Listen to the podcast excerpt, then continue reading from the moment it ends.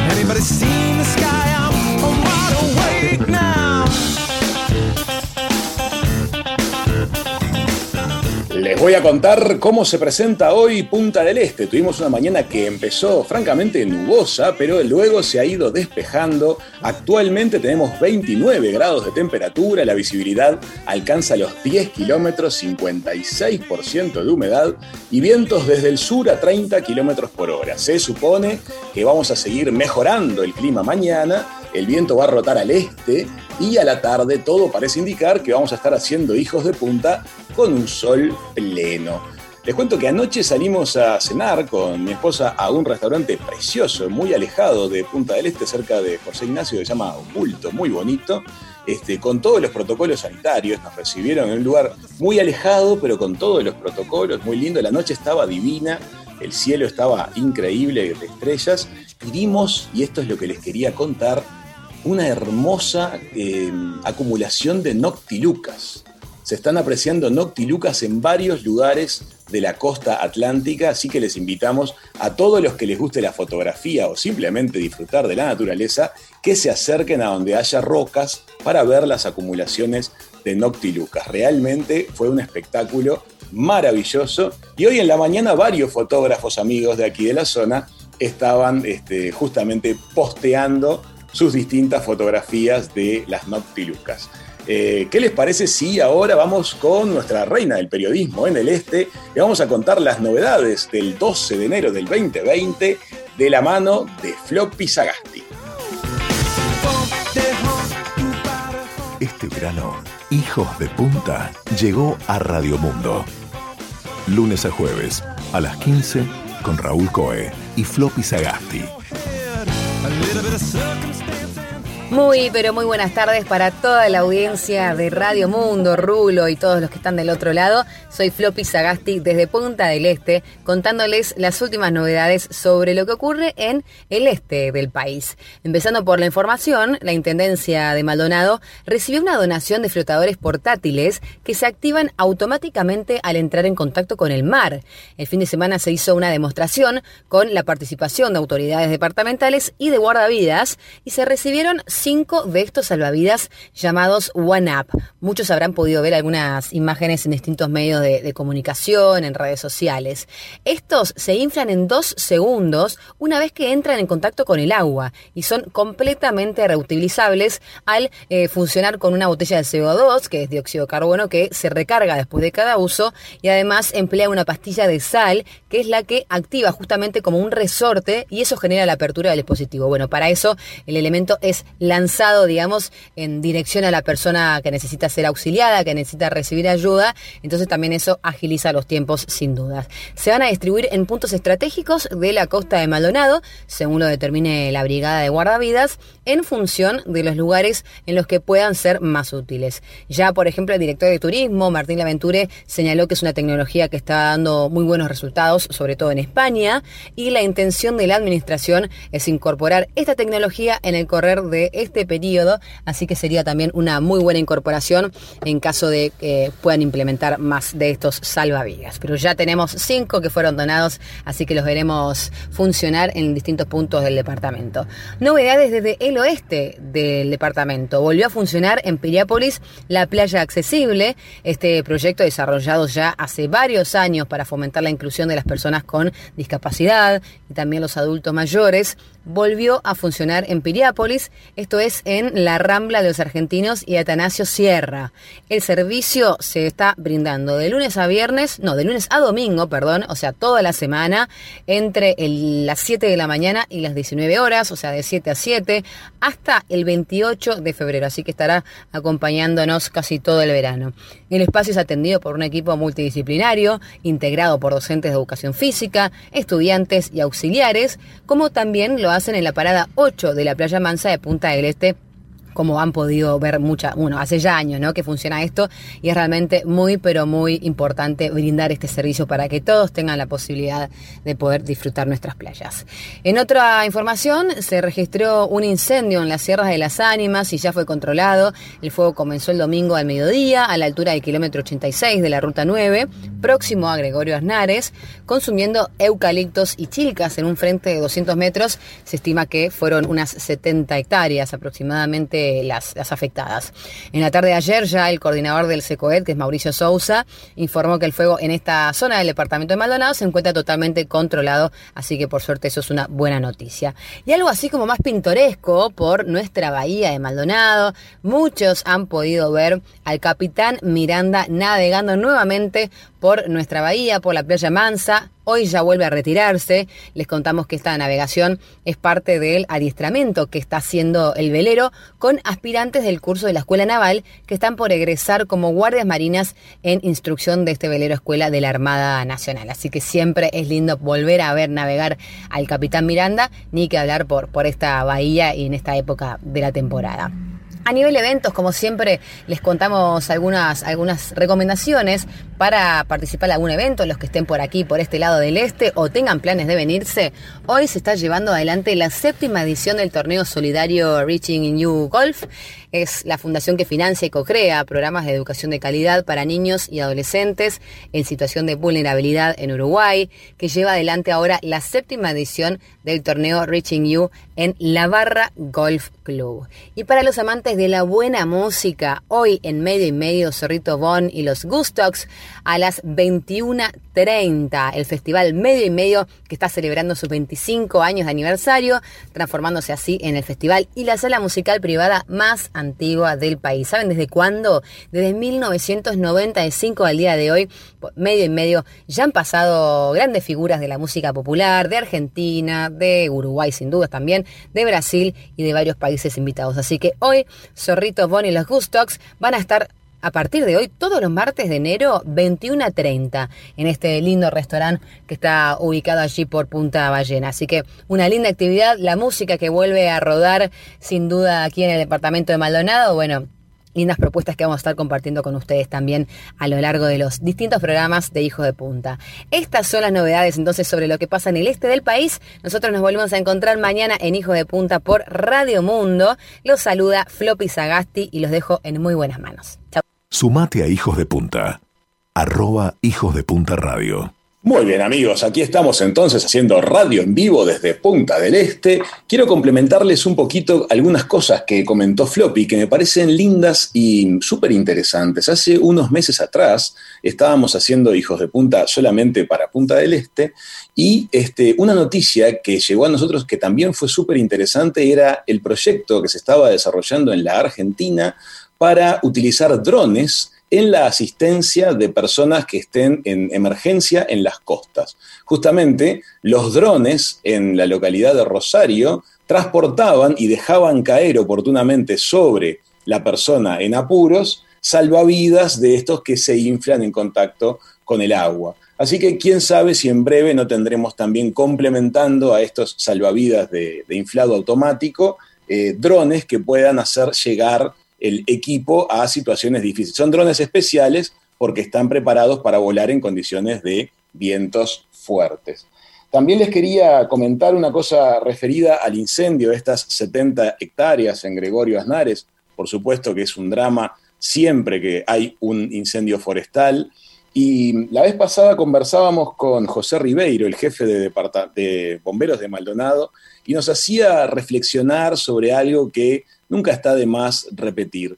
Eh, los, los incendios forestales siempre son de causa humana. Somos nosotros los que en algún descuido, en alguna mala acción, iniciamos los incendios forestales. Incendios que se inicien por causas naturales pueden darse, pero la probabilidad es muy, pero muy baja. Y los que tenemos todos los veranos son por la huella humana. Así que les invitamos a que no solo hagamos las cosas bien nosotros, ahora que estamos recorriendo tantos rincones preciosos de nuestro país con el turismo interno, sino que cuando estamos haciéndolo y vemos que alguien está haciendo las cosas mal, se lo hagamos notar de buena forma, pero intentando hacer eh, un mejor país juntos. Los aficionados a la fotografía estuvieron felices con el capitán Miranda en la bahía, realmente las tomas que nos da siempre que nos visita son una belleza. Se extraña este año la visita de los buques escuela de las demás armadas de la región y de Europa que nos visitaron en años anteriores y que también supieron darnos un espectáculo maravilloso. Este año hay que contentarse con el precioso Capitán Miranda, que además está restaurado y está en preciosas condiciones de navegación. Si no han todavía este, escuchado en vivo a Zorrito Bonquintiero y esta banda de amigos que son los Gustox, la oportunidad de estar con ellos en Parador Medio y Medio es realmente espléndida. No sé si lo han vivenciado, les invitamos a que lo hagan porque es un deleite vivenciar lo que es estar tan cerca como lo propone el Parador, que además respeta los protocolos, han reducido mucho el número de, mesas, tienen las, las ventas de, entradas restringidas, incluso no sé si quedará todavía algún lugarcito para hoy de noche, le podemos preguntar a, Leandro, pero básicamente este, es un espectáculo de primera. Amigas, amigos, en unos minutos ya seguimos con más Hijos de Punta.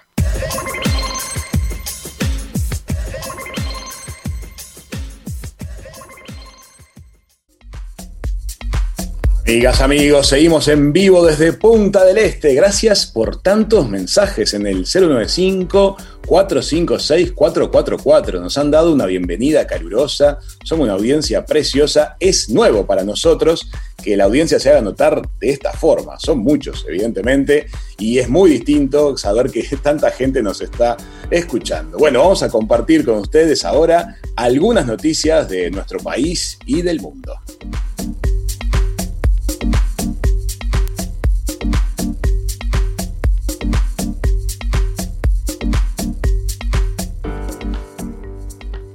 Ha finalizado la licencia general de la construcción en el Uruguay y hoy volvieron a las obras unos 44.000 trabajadores en más de 200 obras del sector público y privado en todo el territorio nacional.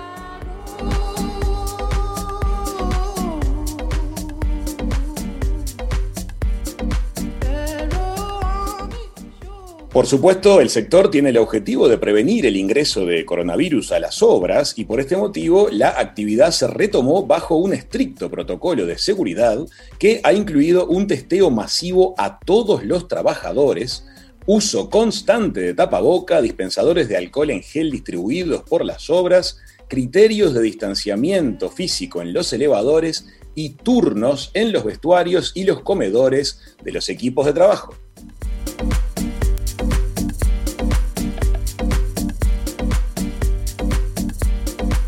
Ahora el gremio de la construcción puede decir que viene muy bien en cuanto a contagios. No ha habido brotes en obras de la construcción en el Uruguay y se trabajó muy intensamente en esta actividad durante todo el 2020. Ustedes saben que se estima promedialmente que por cada puesto de trabajo oficial en el mundo de la construcción se genera otro puesto de trabajo en algún lugar de la cadena de valor con otra persona que está trabajando en forma indirecta en algunos de todos los, cientos de actividades afines a llevar adelante una, una, obra grande. La construcción es uno de los motores que genera más dinamismo en la economía uruguaya. Los números de la construcción superan el 7% del PBI de nuestro país.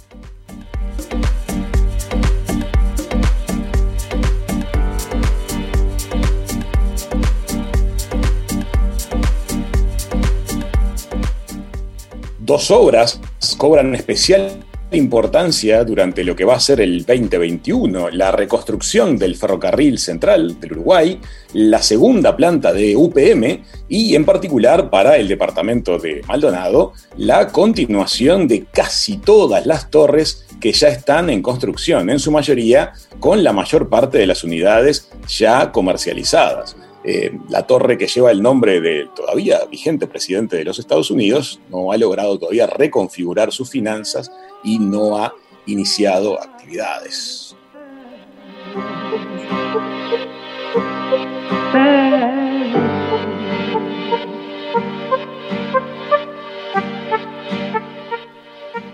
Situación epidemiológica. Anoche tuvimos 719 eh, contagios informados tras 4.933 análisis. El índice de positividad de COVID sigue arriba del 14%. El Ministerio de Salud Pública pidió anoche que todos los que hayan estado descansando en la costa con amigos o con grupos familiares distintos de su grupo habitual hagan una cuarentena de unos 10 días antes de volver en forma plena a su burbuja familiar. Se exhortó a utilizar el teletrabajo y permanecer en aislamiento ante la aparición de algún síntoma.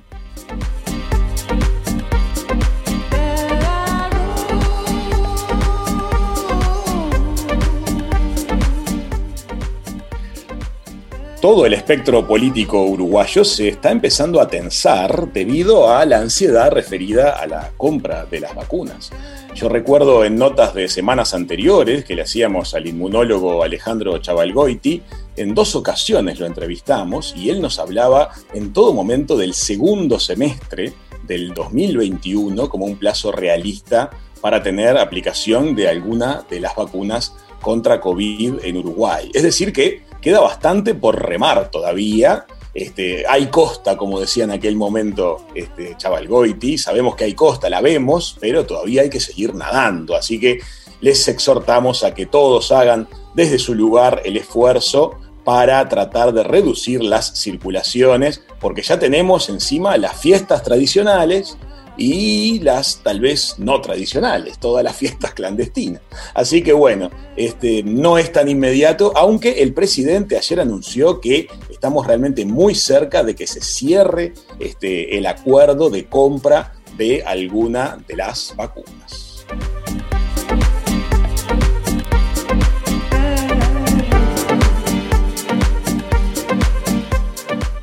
Mientras tanto, en la Argentina, el llamado suero equino hiperinmune que ha desarrollado científicos argentinos para tratamiento de COVID está disponible desde ayer lunes para uso hospitalario en el país vecino. El estudio clínico de este suero había comenzado en septiembre pasado en pacientes de 18 hospitales que desarrollaban enfermedades de moderadas a severas. Yo recuerdo que en el mes de agosto, aquí en Hijos de Punta, hablamos con el experto en farmacología Gustavo Tamosiunas acerca de medicinas para COVID no vacunas, es decir, algo que se pudiese administrar a quien ya estaba enfermo para sacarlo de la situación crítica y en aquel momento él nos había hablado de estos temas de transferencia de inmunidad en base a plasma este, como uno de los mecanismos de solución viable. Bueno, pues en Argentina han basado este sistema en anticuerpos policlonales equinos que se obtienen a partir justamente de la reacción inmune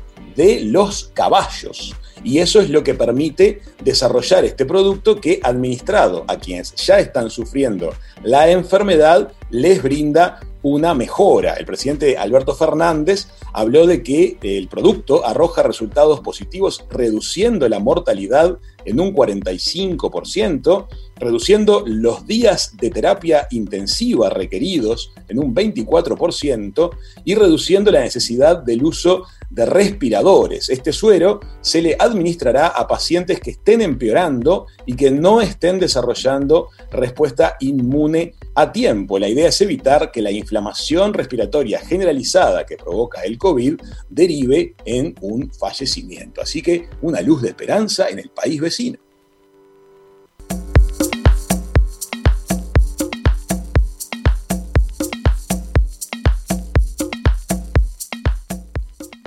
Y nos vamos de viaje a los Estados Unidos, donde los demócratas consideran que el asalto al Congreso de la Nación fue incitado por el presidente Trump a, través de las redes sociales.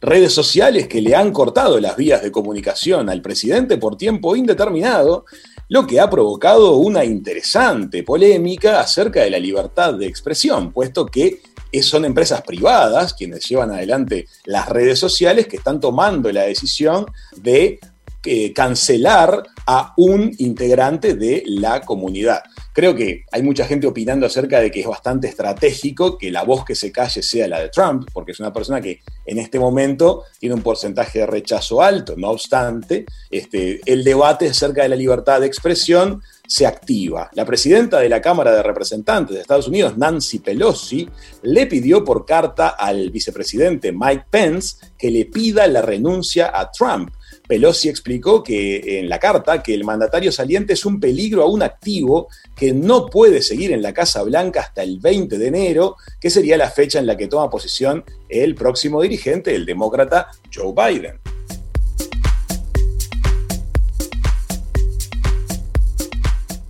Y es poco probable que pase que Mike Pence le pida la renuncia a Trump. De hecho, es probable que la Cámara de Representantes vote mañana miércoles la aprobación del inicio de un juicio político contra el presidente saliente Donald Trump. En paralelo, se han activado los este, posibles castigos para quienes llevaron adelante esta acción violenta en el Capitolio de Estados Unidos.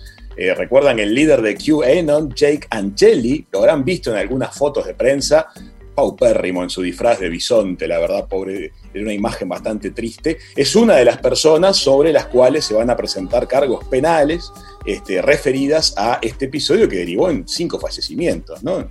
Una cosa que me llamó la atención, este, Ceci, es, es que un país con la seguridad de Estados Unidos está preparado para el ataque de otras superpotencias, ataque extraterrestre, y resulta que cuando la horda de gente se vino al Congreso, tuvieron que arrastrar una cómoda pesada para bloquear esa puerta y, para petarse allí detrás. Eso me llamó bastante la atención. Bueno, estas, amigas, amigos, vienen siendo un poquito eh, algunas noticias de Uruguay y del mundo a esta hora. Ya volvemos ahora con la entrevista central. Hoy vamos a estar conversando con el gran escultor uruguayo Pablo Achugarri. Estás escuchando Hijos de Punta en vivo desde Punta del Este. Ya volvemos con más.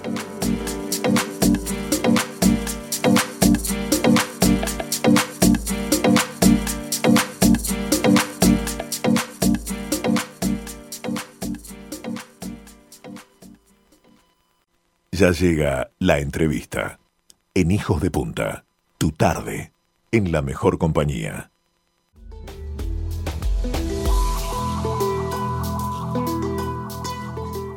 Amigas, amigos, el Museo de Arte Contemporáneo Americano será una nave cargada de vida y de sueños. Nos va a conducir a un mundo de mayor comprensión y amor. ¿Quién dijo eso, Pablo Achugarri? Bienvenido, Hijos de Punta. Bueno, ¿qué tal? Gracias por la invitación y bueno, saludo a toda, a toda la linda gente que, que los escucha. Sabes, Pablo, que el fin de semana visitamos la fundación y quedamos maravillados. Quedamos maravillados porque hacía varios meses que no veíamos el avance asombroso en la obra de lo que va a ser el, próximo Museo de Arte Contemporáneo Americano. Eh, ya empezó a acumularse mucho acervo para el museo. Estamos invitando a toda la audiencia a que se acerque a conocer el maravilloso emprendimiento que está sucediendo allí en la Ruta 104 de Manantiales desde hace tantos años. Pero es una alegría tenerte a ti. Lo primero que queremos preguntarte es, ¿cómo sostenés esa energía pujante para eh, con la trascendencia mundial que tiene tu, arte y tu producción, siempre estar pensando en hacer crecer y en agregarle valor a tu Uruguay.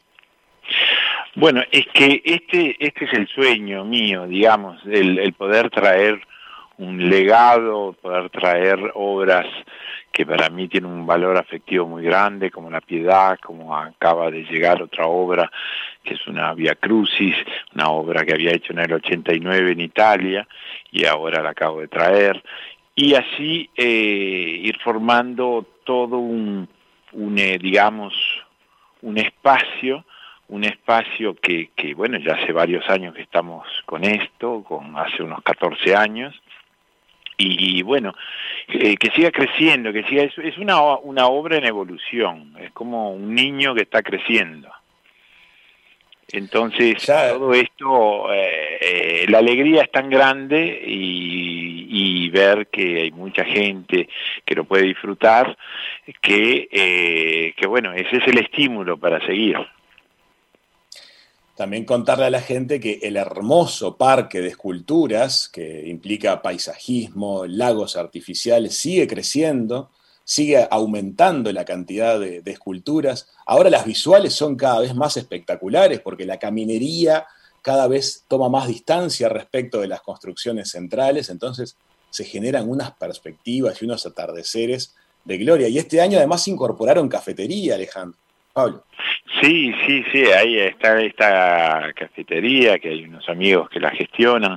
Y bueno, y es, eh, es lindo el momento, el momento de encuentro porque aparte, claro, eh, ya en total eh, son 40 hectáreas, entonces el paseo es largo y entonces a veces uno este, quiere detenerse un poco y bueno, la cafetería puede ser uno, uno de los lugares, pero también a la sombra de los árboles o bueno, Ayer, por ejemplo, había un atardecer maravilloso, un cielo fantástico, acá en Maldonado, que es, eh, es, realmente extraordinario. Sin, sin hablar de lo que va a ser la terraza después del museo, que es todavía un plano más elevado, es como ver el mismo panorama, pero desde otra perspectiva, desde un plano más alto. Pablo, ¿cómo es la relación creativa entre un escultor como tú y un arquitecto como Carlos Sot, este, desarrollando lo que es el proyecto del nuevo museo en el predio? ¿Lo viven como una, como una escultura, como un edificio? ¿Cómo es ese intercambio creativo? Y, es todo, la verdad que Carlos es un genio, es una persona extraordinaria, con una... Eh, eh, con una sencillez y una profesionalidad que realmente es, eh, eh, no, no, nos llevamos muy bien, hemos, hemos desarrollado una amistad gracias a, este proyecto y bueno, ya nos habíamos encontrado antes, la vida tuvo, tuvo esa generosidad de, de, de hacer, de hacérmelo encontrar y bueno, eh, y él está dando, él tampoco se fue a causa de la pandemia, que generalmente es una persona que vive arriba de los aviones y en un estudio en, Canadá o en Shanghái o en París o en, todas partes del mundo. Y bueno, e, esa, esa pandemia de, con lo tanto que nos ha hecho sufrir a todos, pero por lo menos hubo ese, ese costado, digamos, eh, eh, interesante que fue que él eh, siguiera paso a paso el, crecimiento, las soluciones, eh, continua a proyectar eh, soluciones de, de, gran creatividad para, para el museo.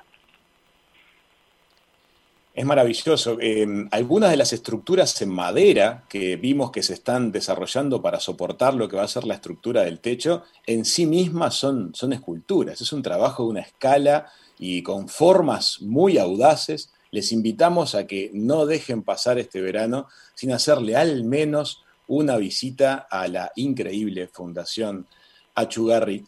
Me gustaría que le cuentes a la gente, además de lo que pasa ahora en la temporada, de la novedad de la cafetería, también quisiera que contemos un poquito lo que pasa durante todo el año. Esta fundación que, que enseña escultura, que lleva gente de distintos puntos del país a ver cómo se hace, esta dinámica que sostienen a lo largo de todo el año, ¿qué cosas pasan en el año en la fundación? Bueno, prácticamente la fundación eh, tiene una vocación de encuentro y bueno, eh, tenemos la suerte de ser visitados por gran cantidad de las escuelas de, escuelas de todo el país, o sea, excluyendo eh, el 2020 que fue este año tan tan este tan atípico digamos a causa de la pandemia sino eh, en toda su historia ha sido visitada por, por centenares de escuelas y liceos de todo el país. Eh, entonces, esto hace que, que, bueno que vaya creciendo digamos en, en, en, estas visitas un conocimiento mayor hacia las artes hacia lo que es el eh, el arte uruguayo específicamente pero también el arte internacional. Y también la relación que hay entre la naturaleza o sea nosotros hemos cuidado eh, ahora paréntesis estamos plantando cientos y cientos de plantas eh, en, un nuevo lago que estamos haciendo, un nuevo tajamar, y bueno, esto generando rincones eh, donde la vegetación es, es, eh, es, el plato principal, digamos, al cual después se acercan las esculturas. Entonces el paseo, este paseo, esta vocación de, de paseo público, eh, y gratuito, es, eh, es la posibilidad también de reconocer, reencontrarse con un lugar placentero donde la naturaleza, el canto de los pájaros, eh, los carpinchos, que se, hay varias generaciones de carpinchos que han nacido aquí, eh, y, y, bueno, liebres, otros, otros animales, este, o sea, es un lugar para todos, no solamente para, para los seres humanos, sino también para los otros seres vivientes. Una integración preciosa. Nosotros visitamos la fundación ahora el domingo pasado. Había mucha gente recorriendo el hermoso y enorme parque. Y una cosa que nos llamó la atención y conversamos es que casi nadie estaba mirando sus teléfonos celulares. Cuando agarraban los teléfonos era para sacar alguna foto. Pero se impone esa naturaleza, esa expansión y realmente hay una conexión con lo que tiene uno que conectarse, con la naturaleza. Pablo, una generación o más de una generación ya está en un contacto directo con las pantallas en todo su proceso formativo, eh, con un elemento prácticamente plano. Tal vez la tercera dimensión de las pantallas sea el tiempo, pensando en las imágenes que se mueven, pero la escultura incorpora la profundidad. ¿Te parece que las generaciones del futuro van a disfrutar especialmente la escultura por ser objetos tridimensionales? Bueno, yo creo que ya hace tiempo que la escultura se está descubriendo siempre más y justamente relacionado a eso, que, que, los chicos, las nuevas generaciones, es una pantalla y todo se ve, yo digo que lo que se ve en una pantalla es la traducción de la realidad, pero no es la realidad misma.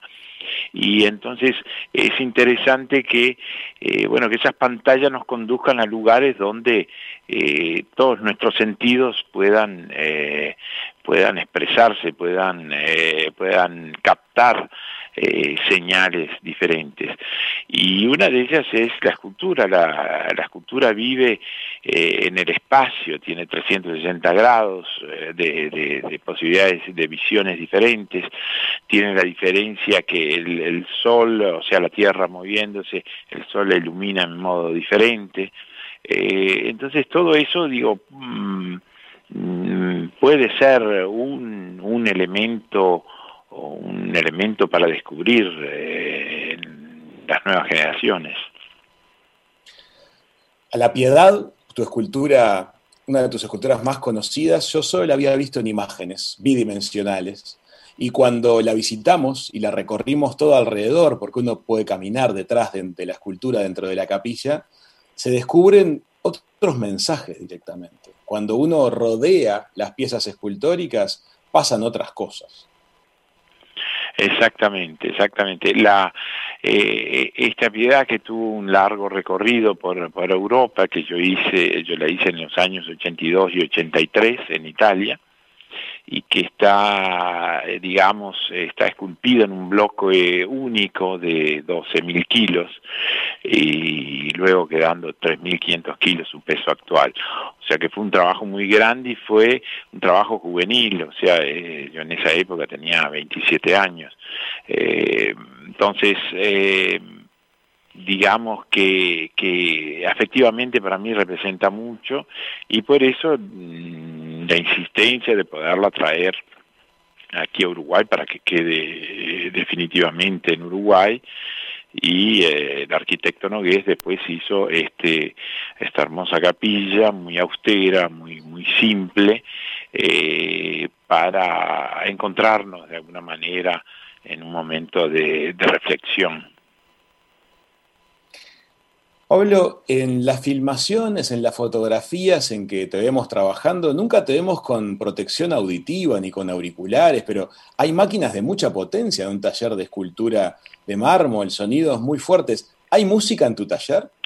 Eh, no, digamos que no, porque justamente los ruidos son muy fuertes.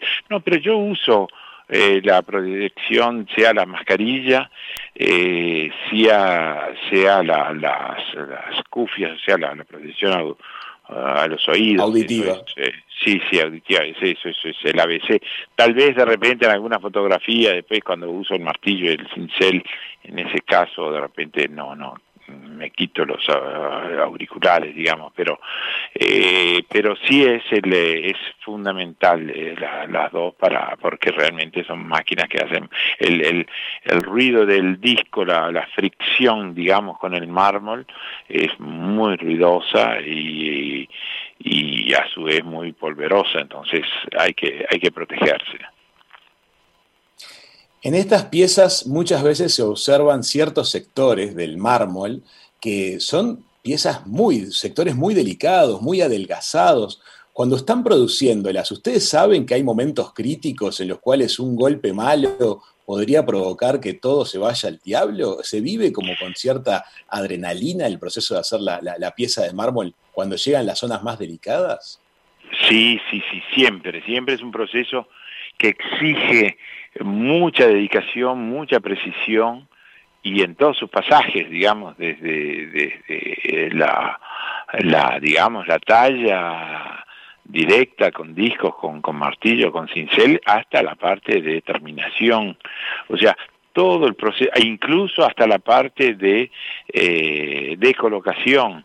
Justamente hoy se colocó una obra en, Suiza, en una colección privada, que, que fue una obra estaba en Italia, y bueno, en, en el transporte hubo un pequeño eh, ruptura de, un, de una, una de esas láminas así muy finas, que a veces puede suceder por el mismo peso, peso de la escultura. Entonces, eso es, es, es, un sufrimiento, ¿no? Entonces, cuando vuelva a a Europa, voy a, una de mis eh, tareas va a ser eh, eh, darle otro equilibrio a esa, esa pieza. Quiere decir que hasta que la obra no está instalada desde todo su proceso eh, constructivo hasta el, proceso de, colocación, de embalaje y demás, siempre hay que tener realmente los, este, todos los sentidos abiertos.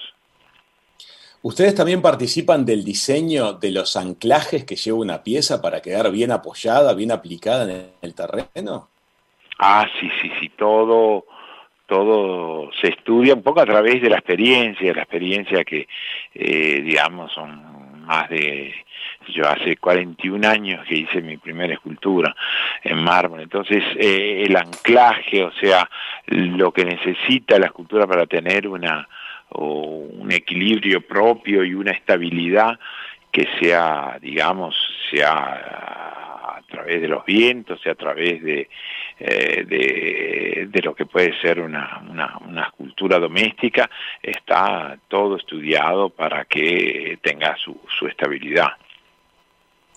Y Pablo, un proceso escultórico de la escala que vos abordás con frecuencia, puede tomar años entre que se inicia el, acuerdo con un cliente y que le entregás la pieza. ¿Cómo regulan esa relación que de pronto tiene que ser a futuro? ¿Tú le prometés que en cierto tiempo le vas a entregar una pieza a un cliente que te la encarga? ¿Cómo es esa relación entre cliente y proveedor? Eh, sí, digamos que siempre uno imagina que la va a terminar antes y resulta que siempre la terminó después. Entonces, eso, esos tiempos tienden a alargarse eh, considerablemente y sobre todo porque muchas piezas yo las empiezo eh, en Uruguay, después me las llevo al taller de Italia y eh, digamos son, son procesos largos, digamos, y que muchas veces eh, también eh, está la interferencia de las exposiciones, por ejemplo, en estos momentos yo estoy haciendo una exposición en Suiza y otra en Monte Carlo, entonces hay que, hay que tener piezas disponibles para esas exposiciones que tienen una fecha concreta, entonces eh, los encargues a veces se, se, se lentecen un poquito. Qué lindo lo que estás contando. Es un gesto de gran confianza entre cliente y proveedor, decir, bueno, este, algún día sé que vas a entregarme una maravilla, porque es a fin de cuentas lo que el cliente hace, ¿verdad? Claro, sí. Eh, te voy a cambiar un poquito de, de mundo, Pablo. A tu hermano Alejandro, lamentablemente fallecido, le tocó enfrentar como ministro de Economía uno de los periodos más difíciles que vivió Uruguay y colaboró a mantenernos a flote cuando se hundían las economías de muchos países en el terrible contexto regional y mundial del 2002. ¿Vos tenías diálogo con él en esas horas tan, tan especiales? ¿Cómo vivías que tu hermano estuviera en el ojo de la tormenta?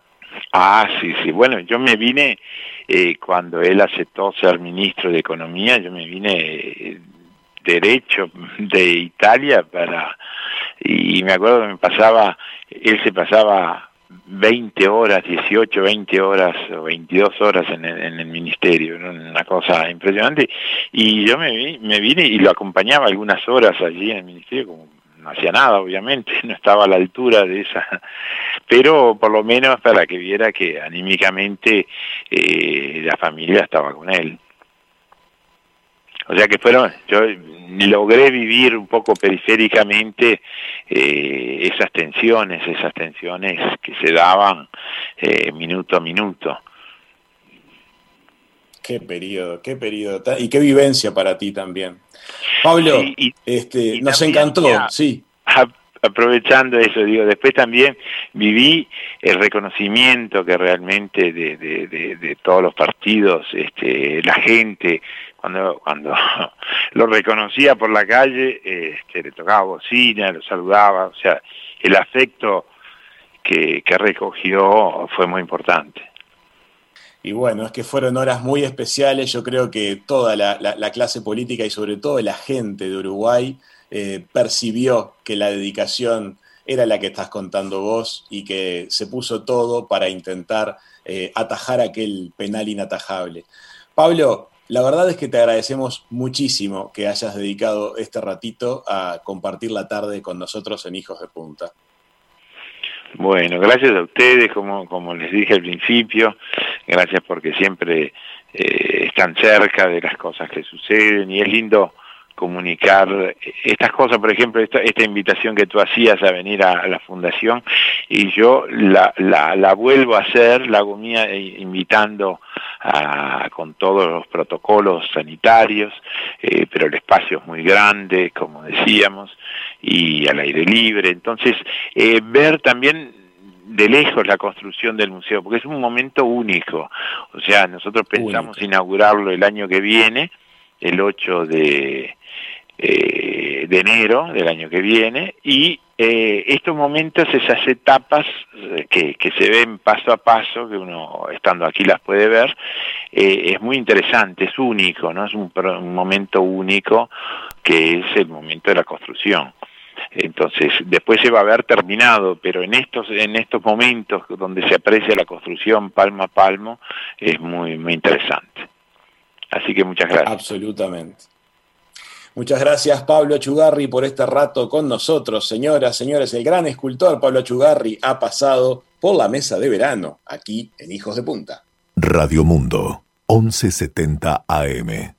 Amigas, amigos, nos estamos yendo. Nosotros mañana vamos a seguir en el mundo del arte y vamos a estar recibiendo a uno de los pintores más destacados en la escena contemporánea de nuestro país. Vamos a charlar con Guillermo García Cruz. Les quiero agradecer, me están llegando mensajes desde Mississippi, desde Minas, desde Madrid, desde México, desde Montevideo. La verdad es que son un poco desbordantes, los queremos muchísimo. Vamos a tratar de contestarles a todos. Este, les invitamos a seguir escuchando muy buena música en la tarde de Radio Mundo. Les dejamos con Eduardo Rivero y su programa Se hace tarde. Nosotros estaremos de nuevo con todos ustedes mañana a las 3 de la tarde aquí en Radio Mundo 1170 de AM. Les decimos, benditos sean todos, hijos de punta. Hasta mañana. Chau, chau.